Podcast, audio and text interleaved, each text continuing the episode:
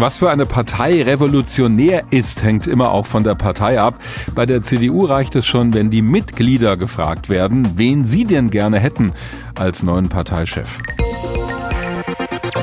hat es bei der CDU so noch nie gegeben. Auch das soll ein Zeichen sein für den neuen Wind, der durch die Partei wehen soll und der vielleicht auch irgendwann mal die Wahlergebnisse wieder aufpumpt. Wir erinnern uns, bei der Bundestagswahl hat die Union insgesamt so schlecht abgeschnitten wie noch nie seit Bestehen der Bundesrepublik. Deswegen war Parteichef Armin Laschet schnell weg vom Fenster. Drei Kandidaten haben sich zur Wahl gestellt, um seine Nachfolge anzutreten. Norbert Röttgen, Helge Braun und Friedrich Merz. März. Der ist es nun auch geworden. Rund 62 Prozent der Stimmen hat er bekommen und das heißt, es gibt keine Stichwahl mehr. Friedrich Merz wird neuer Parteichef. Nur damit wir die Zahlen auch mal genannt haben. Norbert Röttgen kam auf etwa 26 Prozent und Helge Braun auf 12 Prozent etwa. Formal muss da noch ein Parteitag der CDU zustimmen, aber das gilt eher als Formsache.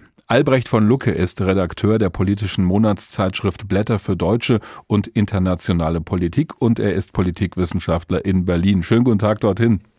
Guten Tag, Herr Wagner. Wie überrascht sind Sie von diesem Ergebnis?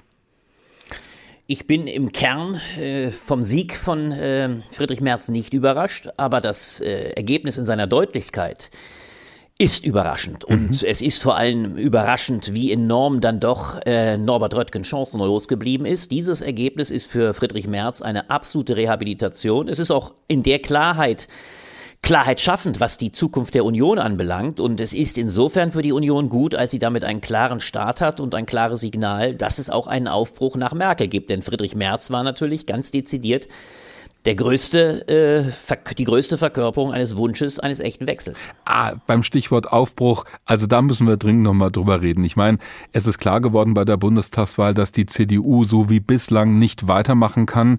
Da hat sie ja sogar gegen die SPD verloren. Aber wie viel Aufbruch steckt denn jetzt wirklich in Friedrich Merz?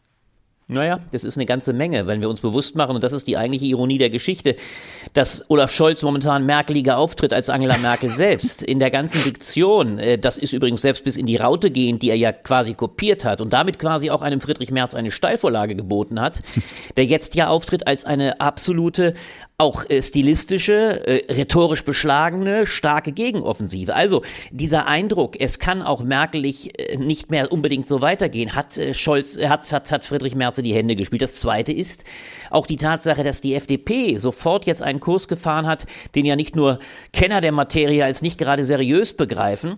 Also die Tatsache, dass man schlicht einen Corona-Haushalt zu einem Antiklimahaushalt umformuliert hat, einen, eine Milliarden quasi umgebucht hat, das ist natürlich auch eine zweite Steilvorlage für äh, für Friedrich Merz gewesen, der jetzt für sich weiter reklamiert, wir behalten die äh, wirtschaftsliberale, die äh, äh, klare, nachhaltige Mitte äh, der Finanzpolitik im Auge. Also damit will ich sagen, es ist vor allem eine Gegenposition gegen die neue Ampel und das war der Wunsch. Es war der Wunsch nach einer profilierteren Politik, der offensichtlich die ganz große Mehrheit der CDU äh, ein, ein Ja äh, gegeben hat letztlich. Und wie der Tonfall sein wird bei der CDU, das haben wir tatsächlich schon nach der Regierungserklärung von Bundeskanzler Olaf Scholz gesehen im Bundestag.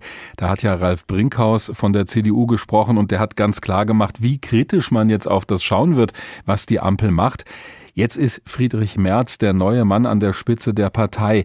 Heißt das auch die CDU, also die Union insgesamt, wird ihren konservativen Kern betonen und vielleicht auch weiter nach rechts driften, politisch gesehen? Das glaube ich ganz und gar nicht. Friedrich Merz hat heute ja schon deutlich gemacht, in fast demütiger Weise, man sah ihm die Genugtuung an, aber es war fast zurückhaltend. Wahrscheinlich auch sogar ein starkes Stück an Erleichterung, denn man muss zunächst einmal feststellen, er ist dreimal angetreten. Das zeugt ja wirklich auch von Stehvermögen. Das muss man erst mal durchhalten nach zwei krachenden Niederlagen, die doch auch sehr kränkend waren, ein drittes Mal anzutreten. Er hat auch sehr deutlich gemacht, dass er die Breite der Partei ansprechen will. Er, er sprach sogar dezidiert eben bei der äh, Erklärung danach von Überraschungen, die er noch äh, bringen würde. Auch sein neues Personal. Die werden seine Gegner erstmal Angst kriegen wahrscheinlich die werden sich vor allem vielleicht wundern, weil er natürlich begriffen hat, dass er als der alte Merz äh, durchaus reaktionären Art, äh, arroganter Art zum Teil, äh, wirtschaftsliberal reinsten Wassers, dass er so nicht weitermachen kann. Er hat ja schon deutlich gemacht, er will die soziale Seite stärken. Er wird also ein, ein Panel, eine, eine, eine, ein Team um sich scharen, das die CDU in der Breite aufstellt. Das äh, wird schon, glaube ich, sehr deutlich werden. Äh, das hat er gelernt. Es wäre ja auch erstaunlich, wenn er aus den harten Niederlagen nichts gelernt hätte. Also insofern glaube ich tatsächlich, dass es zwar einen ganz klaren Bruch mit der Merkel Merkel-Ära sein wird, aber dass er weiter versuchen wird, natürlich trotzdem nicht reaktionär zu werden. Das wäre verheerend, damit würde er viele verprellen. Aber in der Tat, Sie sagen eines zu Recht, er wird auch versuchen, mit seiner sehr kantigen Art, mit seinem kantigen Auftritt, manche, die auf der AfD jetzt vielleicht auch Sorgen haben, sich weiter in einer rechtsradikalen Partei zu tummeln, denn das ist die AfD ja ersichtlich in weiten Teilen. Mhm. Er wird versuchen, einige zurückzugewinnen, ohne die Mitte zu verlieren. Das muss das Ziel sein. Also gleichermaßen in der Mitte anschlussfähig zu bleiben, aber trotzdem einige der nicht ganz Radikalen, die sich noch für bürgerlich halten, im AfD-Lager wieder für die Union zurückzugewinnen. Kurzer Blick noch auf einen Aspekt, der immer wieder diskutiert wurde. Die Frauen in der CDU haben es schwer gehabt und in diesem Fall standen sie gar nicht zur Wahl. Wie soll Friedrich Merz denn das hinbekommen? Sie haben gesagt, er will die Partei breit aufstellen. Da würden ja nun auch die Frauen dazugehören, aber da sehe ich keine.